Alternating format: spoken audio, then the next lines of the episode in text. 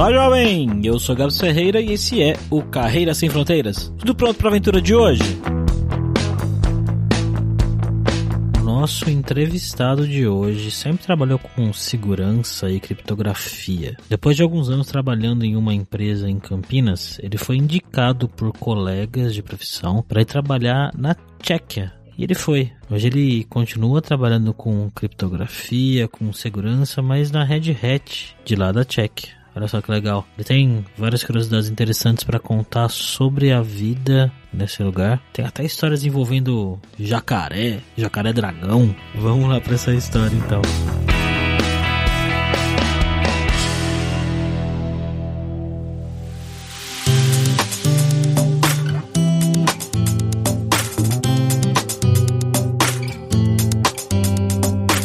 Nossa visita à República Tcheca, estamos aqui como sempre com ele, nosso viajante poliglota Fabrício Carraro. Como é que você está hoje, Fabrício? Tudo ótimo, Gabs, voltando depois de muito tempo aqui, né, pra República Tcheca ou Tcheca, Anderson? É, acho que os dois são válidos, né? Oficialmente, acho que é mais recomendado Tcheca hoje em dia, mas para documentos oficiais, essas coisas, a República Tcheca é mais usada.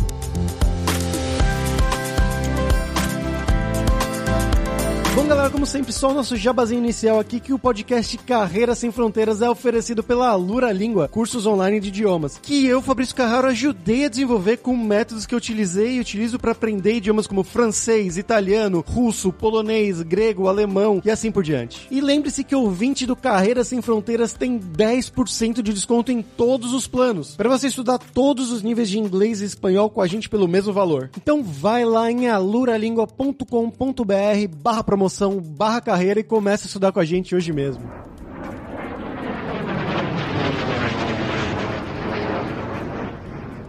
Bom, Anderson, como sempre, para começar aqui, eu pergunto para os nossos convidados um pouquinho sobre eles, né? Então, de onde que você é do Brasil? O que, que você estudou? Uma pergunta meio idiota, porque eu sei que você estudou, você estudou comigo, mas fala aí para o nosso público e conta um pouco do seu passo a passo também na carreira até você chegar aí na Tchequia. Então, eu nasci em Minas, no sul de Minas, na cidade de de Caldas e depois me mudei para Campinas para estudar no Unicamp, fiz engenharia de computação lá. E lá eu comecei estágio na Cryptos, que é uma empresa que vende equipamentos criptográficos, né? chamados HSMs, então trabalhando com segurança, né? E ao mesmo tempo eu estava fazendo mestrado na Unicamp mesmo, e aí quando eu terminei o mestrado fui efetivado lá. Fiquei até 2017, quando me mudei para cá, então para trabalhar para Red Hat. Foi por indicação, né? Amigos meus vieram antes de mim e me indicaram para vir para cá numa vaga no time de segurança e por isso que eu vim para cá. Se eu não tivesse ninguém, eu acho que eu não viria. E você falou que se os amigos recomendaram, né? Mas você já uhum. tinha essa vontade, esse sonho de ir para fora em algum momento ou foi algo que realmente apareceu do nada? Você não estava buscando nada para fora? Eu acho que eu sempre quis, né? Sempre quis em algum momento trabalhar fora e ter essa experiência de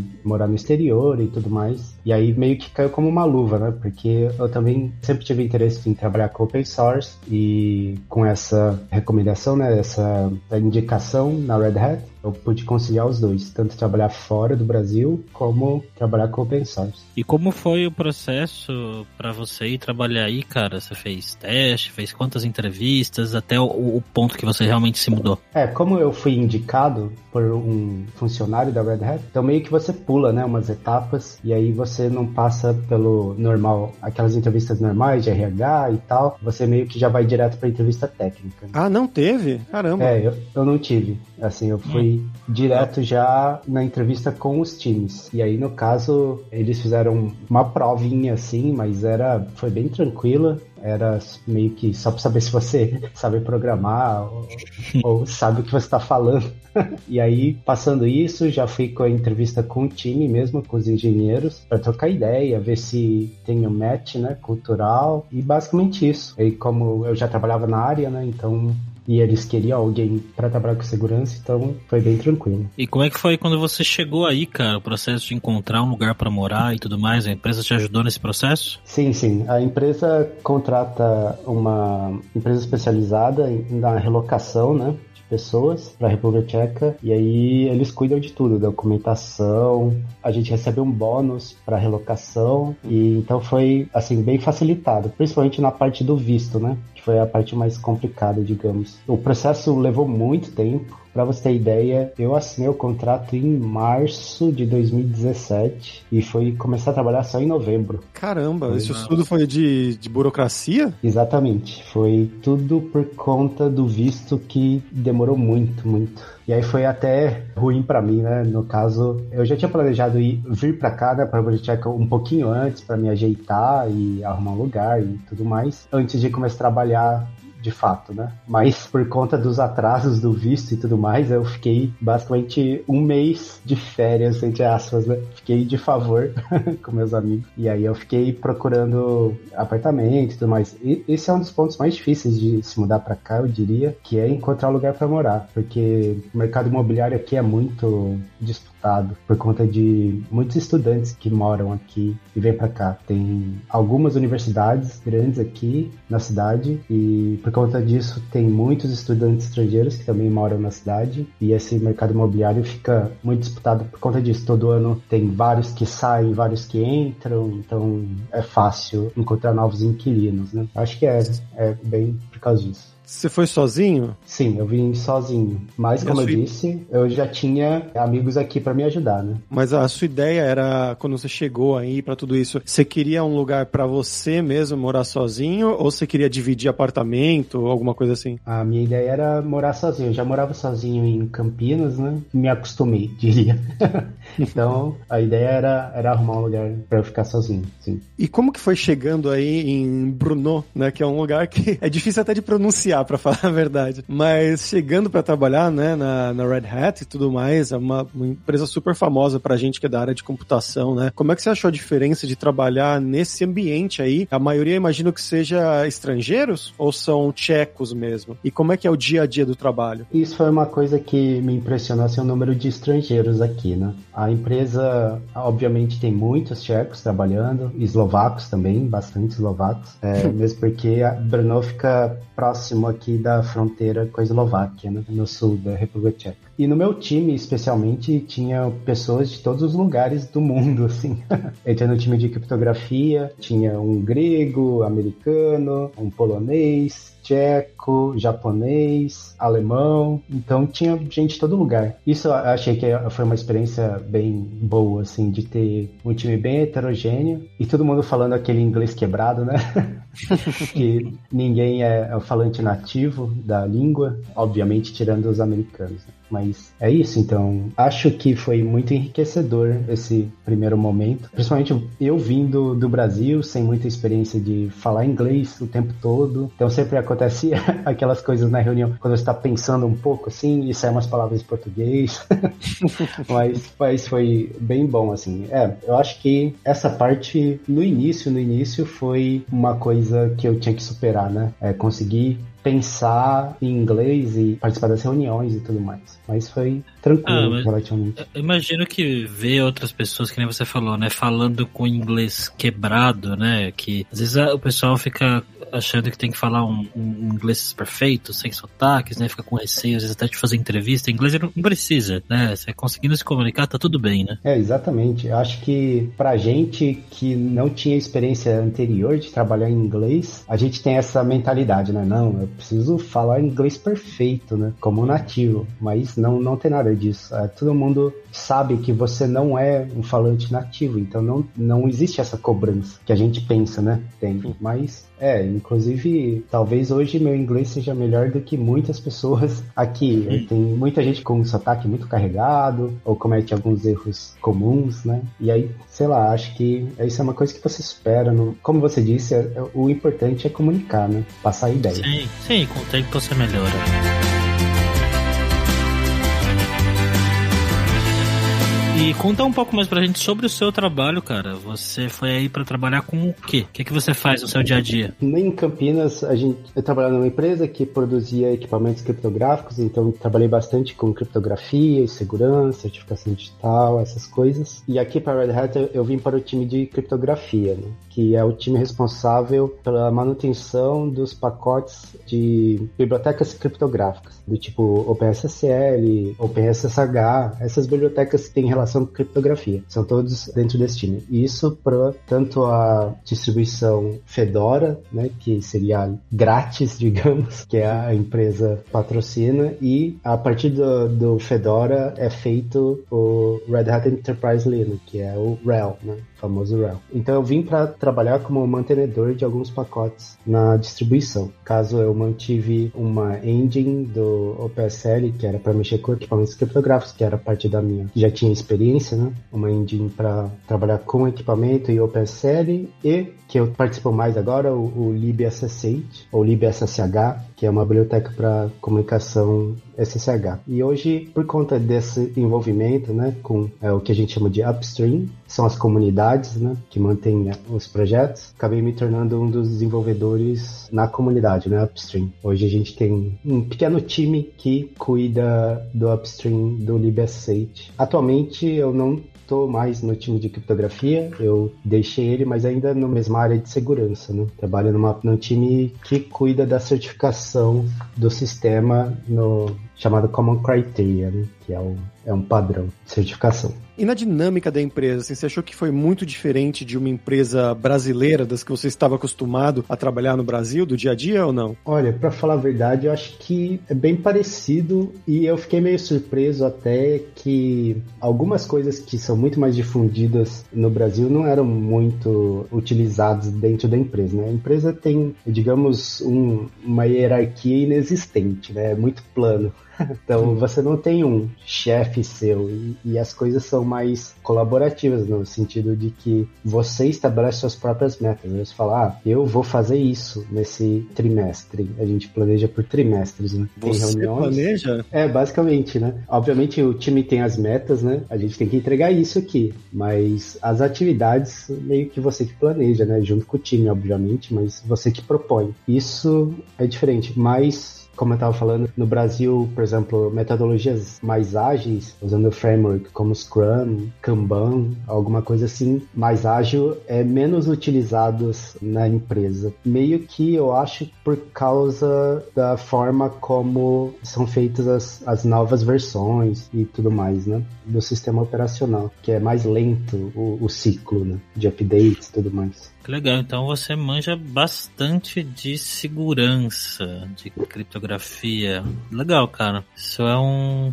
um assunto que eu manjo muito pouco, eu explorei muito pouco na minha vida. E é um assunto também que até as pessoas vêm me perguntar às vezes, né? Onde que eu aprendo criptografia, né? Onde que eu estudo esse tipo de coisa. Parece ser uma coisa, um conteúdo um pouco mais escasso hoje em dia na internet. Ou, ou eu tô errado, tem bastante coisas. Tem uma coisa específica para recomendar pra galera que tá ouvindo a gente aqui, Anderson? Eu acabei aprendendo por experiência, né? Assim, comecei desde o estágio trabalhando com isso. Sou meio ruim de dar recomendações. Sei que existem livros bons, introdutórios para criptografia, mas assim, é realmente um tema meio que de nicho, né? Eu diria.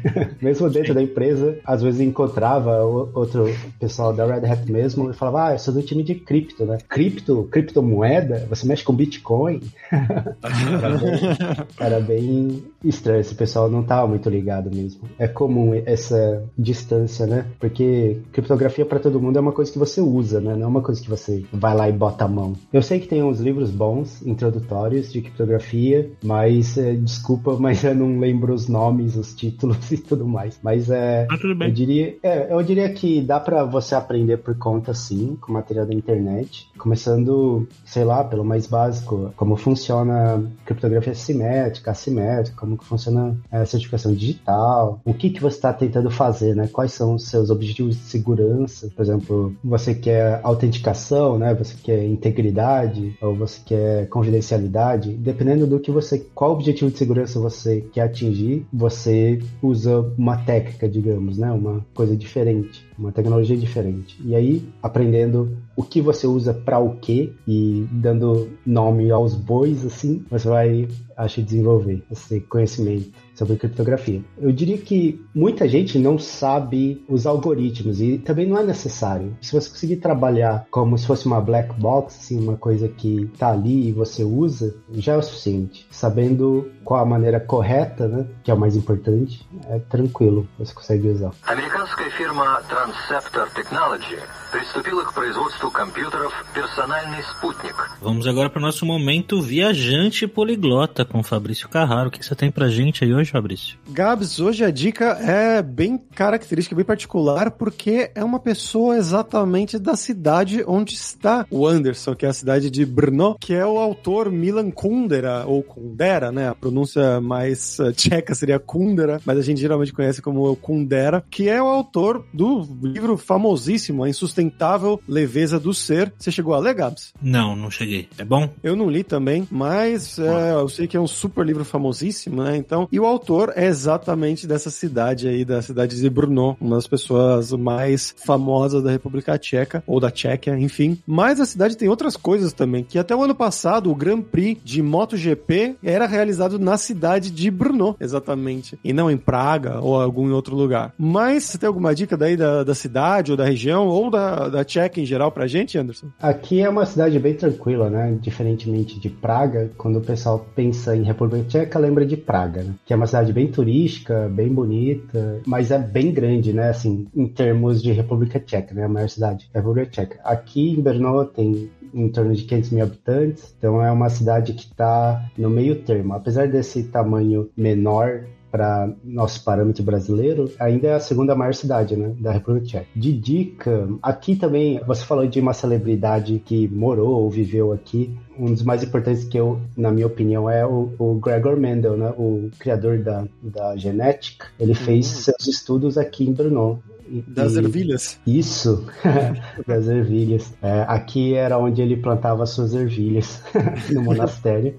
Nossa, Inclusive, o museu aqui, né, do Mendel, é uma pessoa muito importante que viveu aqui. O Mozart, dizem que ele passou a infância aqui, né? Inclusive, eu ouvi falar, não, não conferi os fatos. Isso é falta minha.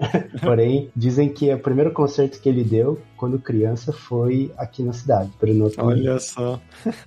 É, sobre pontos turísticos, tem alguns castelos, dois castelos principais aqui, né? Mas eu diria que na cidade mesmo não tem tanta coisa, mas vale a pena ver. Castelo de Vergy, um pouco afastado do centro da cidade, a possibilidade de você pegar um barco e ir pelo rio até esse castelo e visitar. Oh, aí eu vi vantagem. É, é, é bem bonito lá. Ele só fica aberto durante o verão, né? A parte, é, a época quente do ano. Tem um castelo Spielberg, fica dentro da cidade. Também vale a pena ver. A minha recomendação é ir lá durante alguma hora cheia, porque tem um sino lá, ou sinos musicais que tocam alguma música. Você tem que ir lá ver o que está tocando no dia para ouvir. Cada hora cheia ele toca uma música. Assim. Tem o relógio solar no centro da cidade, na Praça da Liberdade, ou, ou chamada Praça da Liberdade. E esse relógio é, tem um formato bem curioso, assim, diria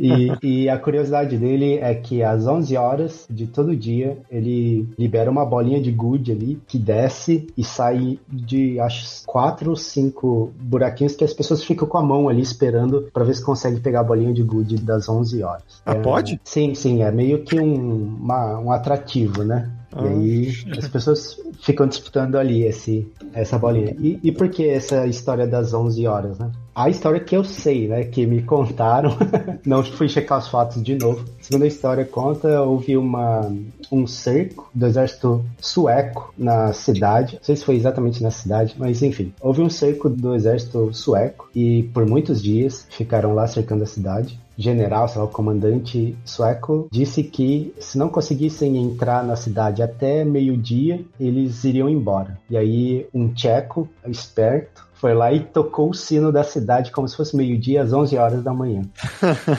Eles ganharam uma hora, o exército sueco acabou indo embora. Tem, tem aí, cara de lenda, mas é bem legal. é, eu diria que tem muito cara de lenda, né? Assim como a história tem meio que o símbolo da cidade aqui é o crocodilo, né? Que é o famoso dragão de Brno.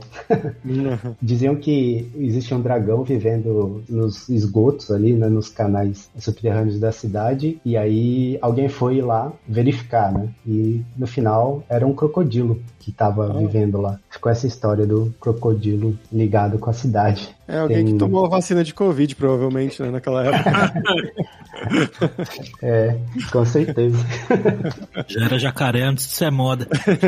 Exatamente. E Anderson, como que é o estilo de vida aí dos tchecos, cara? O que a galera curte fazer no dia a dia? O que você curte fazer no dia a dia de sair para se divertir e tudo mais? Beber cerveja, né? É ah. tradição tcheca. É, enfim, aqui tem muitas, muitas, muitas marcas diferentes de cerveja, são muito boas e é muito barato, né, a cerveja aqui. Quando eu cheguei, o real ainda valia 7 coroas. Ah, é verdade, a moeda aqui é a coroa tcheca, não, não é o euro, né? não foi trocado. Isso é um, é um dos motivos também porque tem tantas empresas de tecnologia, ao meu ver, né? Essa vantagem de ter uma moeda mais fraca, então eles podem pagar um salário que relativamente ao mundo é menor, porém você vive bem aqui. Uhum. A desvantagem é se você recebe em coroa tcheca e vai viajar, você vai ter que gastar e comprar os euros ou dólares, enfim, fica desbalanceado mas para viver aqui é barato, digamos, né?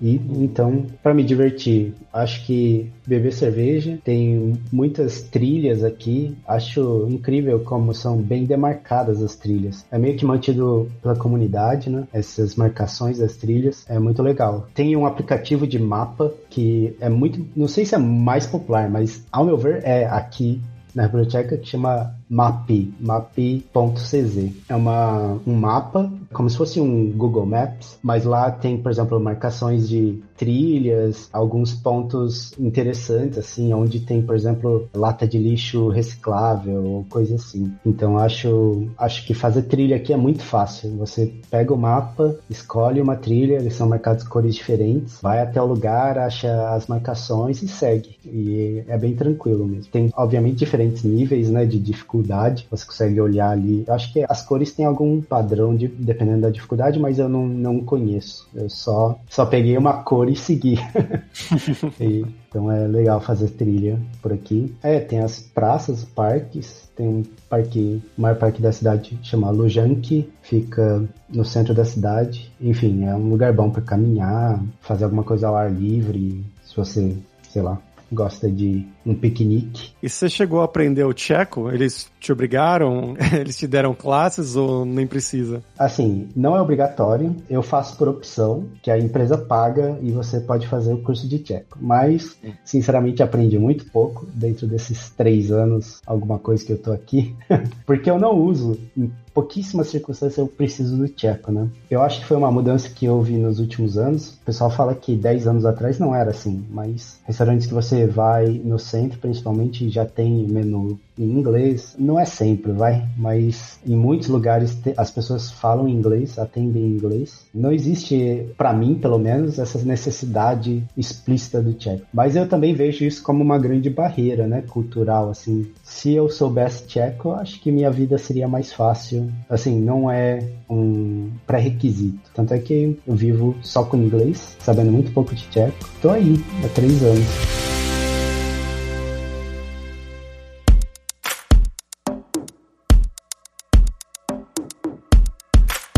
E Anderson, como que tá para você, você tá aí há três anos, a questão de amizades com pessoas locais? Você conseguiu fazer amizade? Foi um pouco mais complicado? Conta pra gente. Ah, eu diria que amigos tchecos que eu tenho, que eu considero meus amigos, vieram pelo trabalho, né? Pessoal que é, eu tive contato no trabalho e acabou, sei lá, chamando um dia pra ir no bar e tudo mais, e você mantém uma relação. Mas eu acho que uma grande diferença dos tchecos aqui em relação aos brasileiros é que eles são bem reservados, né? Por exemplo, você trabalha, seus colegas de trabalho são seus colegas, né? Não são seus amigos. Então é, é muito comum você trabalhar com pessoas por anos, você não sabe se a pessoa é casada, onde mora, se tem filhos, se tem cachorro, essas coisas. Diria que não tenho muitos amigos tchecos. Os que eu tenho contato são mais do trabalho mesmo. Tenho mais amigos brasileiros, né? Que acabei conhecendo por meio de outros brasileiros que já moravam aqui. A gente acabou meio que tendo uma pequena comunidade, né? Mas o pessoal tcheco mesmo é, é bem menos, eu diria. Mais pelo trabalho. Bom, Anderson, agora vamos falar sobre dinheiro, cara. Você já falou aí brevemente que a cerveja da República Tcheca, da Tchequia, é barato, né? E o que é mais é barato aí? E o que é caro, cara? Conta pra gente. Caro é comida. Comida é cara. Seja carne. Na minha opinião, né? Achei caro. Frutas, principalmente, são todas importadas, né? Eu sempre falo que eu não compro banana aqui porque ela, além de ser cara, é ruim. eu não sei o que eles têm que fazer. Eu acho que eles escolhem muito verde, né? Então não tem muito sabor. Eu lembro que na Alemanha eu fui no mercado e comprei uma manga. Nunca mais, era um lixo de manga. Não sei se era importado, mas tinha um gosto de qualquer coisa menos manga. É, é, eu acho que tem esse problema com coisas que a gente já considera garantido, assim, né? Uma laranja, uma banana, uma manga, um abacate. Não tem fácil aqui. É, são consideradas coisas exóticas, né? Tudo que é tropical é exótico, né? Então sinto falta bastante das frutas brasileiras. Então, fruta é caro, carne eu acho caro, eletrônicos é meio caro, mas não tanto quanto o Brasil, né? A coisa mais cara que tem na cidade aqui é o aluguel, com certeza. O mercado imobiliário aqui é muito disputado, muito difícil. Que é barato, cerveja é muito barato. Várias coisas da região, assim, por exemplo, cogumelos, frutas, tipo. Opa, qual cogumelo? É. não os cogumelos alegres, né? Felizes dos outros. cerveja. Cerveja é barato. Vinho é barato. Aqui na região sul da República Tcheca, né? Que Brno fica na Morávia do Sul, né? É uma região produtora de vinhos. Então, tem vários vinhos tchecos aqui da região que são bem baratos. E eu não sou muito conhecedor de vinho, né? Eu tomo vinho, acho gostoso e é isso. não sei dizer se é melhor ou pior do que o outro vinho X. O que eu conheço mais é cerveja e essa eu posso dizer que as cervejas tchecas são muito boas em qualidade. A cerveja mais baratinha e considerada até ruim, eu acho que é melhor do que a maioria das cervejas brasileiras. E tem algum tipo de cerveja específico que é mais comum aí? Eu, eu particularmente gosto bastante de, de IPA, né? India Pale Ale. O que, que você bebe mais aí, cara? Hum, eu diria que a cerveja que eu mais bebo aqui deve ser a cerveja clara tcheca mesmo. Acho que eles chamam de Lejac. Mas é, essas cervejas mais hipster, digamos, né? IPA e, e, outras também são populares nos bares, assim, mas são vistas como cervejas gourmet, né? Assim, não é uma coisa que você toma sempre, assim, é uma coisa que você toma quando você quer tomar aquilo. Então, a cerveja tcheca normal, inclusive a Pilsen foi originada aqui né, na República Tcheca, na cidade de Pilsen. A Pilsen. Olha aí. É. Não é alemã, é, é tcheca. É tcheca, é tcheca, da cidade de Pilsen. É muito boa, mas não é a Pilsen que você conhece do Brasil, né? É bem diferente o sabor. Acho que falta falou... lúpulo no Brasil. Ah, com certeza. E com relação à comida, cara, que, que é o arroz e feijão aí da, da cidade em que você vive? Ah, o arroz e feijão aqui é batata, carne e algum molho. Esse é o padrão tcheco praticamente, né? É uma dieta baseada em batata fortemente ou é batata frita, ou é batata ah, tipo purê, ou batata assada, mas é, tem batata sempre, praticamente. Normalmente é batata, alguma carne, algum molho. É muito raro você comer salada e a refeição ao mesmo tempo, né? Salada é uma refeição. Se você vai comer salada, é só salada. Mas um, um costume que muitos brasileiros aqui não acostumaram muito, mas eu, eu gosto é que eles sempre tomam uma sopa antes da refeição. É muito comum você ir no restaurante, pede seu prato prato e meio que já é automático que vai vir uma sopa, né? E aí você escolhe uma sopa também. Aí você toma a sopa enquanto espera seu prato e aí vem o prato. Normalmente a sequência é: você pede uma bebida, aí vem a bebida, aí você pede sua sopa, aí vem a sopa, você toma a sopa e depois vem o seu prato. E aí você faz a refeição. Isso nos restaurantes, né? Corrige se eu estiver errado, mas tinha um tipo um, um, uma coisa feita de pão, assim, umas rodelas de pão que vinha junto com alguns pratos. Aí também tem na sua região? Tem sim. Esqueci o nome agora. Não é bem um pão, né? Mas é um. Eles fazem alguma coisa com o pão que ele fica como se fosse meio que uma batata mesmo, sei lá, é diferente. Ah, sim, é cozido no vapor, né? Mas tem sim, por exemplo, com goulash, sempre tem algum acompanhamento que é um pão, né? Desse tipo aí. Ah, achei que é knedlik. É isso, né? É nedli. É. Bom, Anderson, pra gente fechar aqui agora era do perrengue, que era que a gente pede pros nossos convidados contarem histórias engraçadas, gafes, micos que tem acontecido com você esse tempo todo aí na Tchequia. Uma coisa que você tem que se policiar aqui é com algumas palavras em português, né? Tem amigos brasileiros e você tem que se policiar para não falar. Então, uma palavra que ficou até esquisito para eu falar é curva. É Você conhece a melhor curva. Gabo? Não, não conheço a curva, não. O que, é curva? Ó, é, explicando pro pessoal aí, a curva é uma trabalhadora do sexo, geralmente, né, como a gente chama, Ah, tá. mas é usada como vírgula em muitos casos, né? É verdade. Mas é, é estranho você. Quando você tá falando, normalmente a quantidade de vezes que sai essa palavra, você não acredita, assim. É, por exemplo, pegando um tran aqui e de repente sai, assim, você. Opa!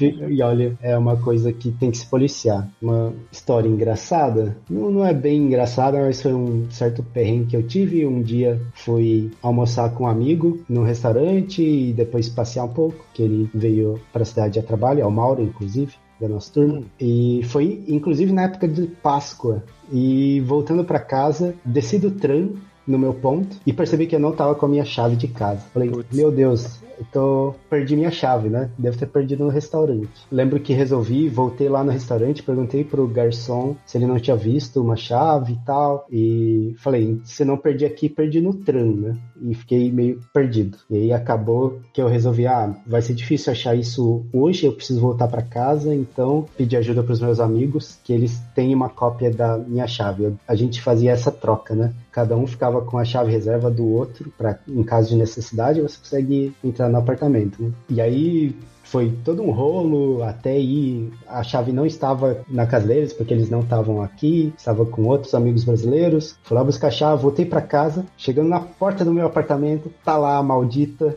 espetada na minha porta, no, no meu trinco. Eu esqueci a chave Nossa, na porta do meu apartamento. Felizmente não aconteceu nada, né? Mas. aí ninguém abriu ela. então, recomendo, se você, sei lá, nessas situações que você não tem mais ninguém com quem contar, né, só amigos, eu diria que é uma boa deixar uma chave reserva com eles em caso de necessidade. Eu não precisei no fim, né, mas ia ser o que ia, iria me salvar. Se eu tivesse minha chave só dentro de casa, eu tava perdido.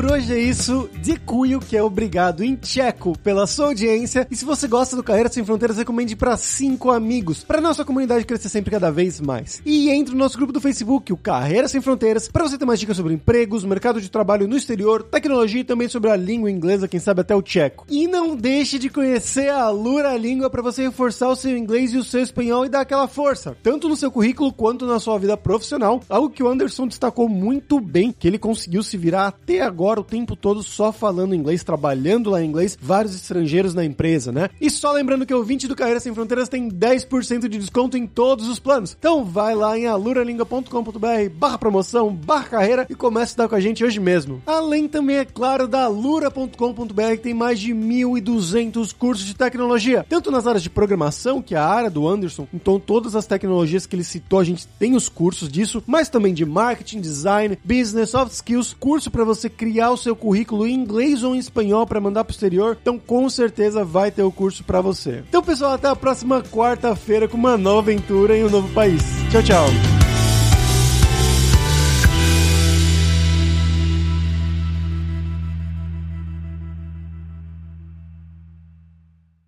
Este podcast foi editado por Radiofobia, podcast e multimídia.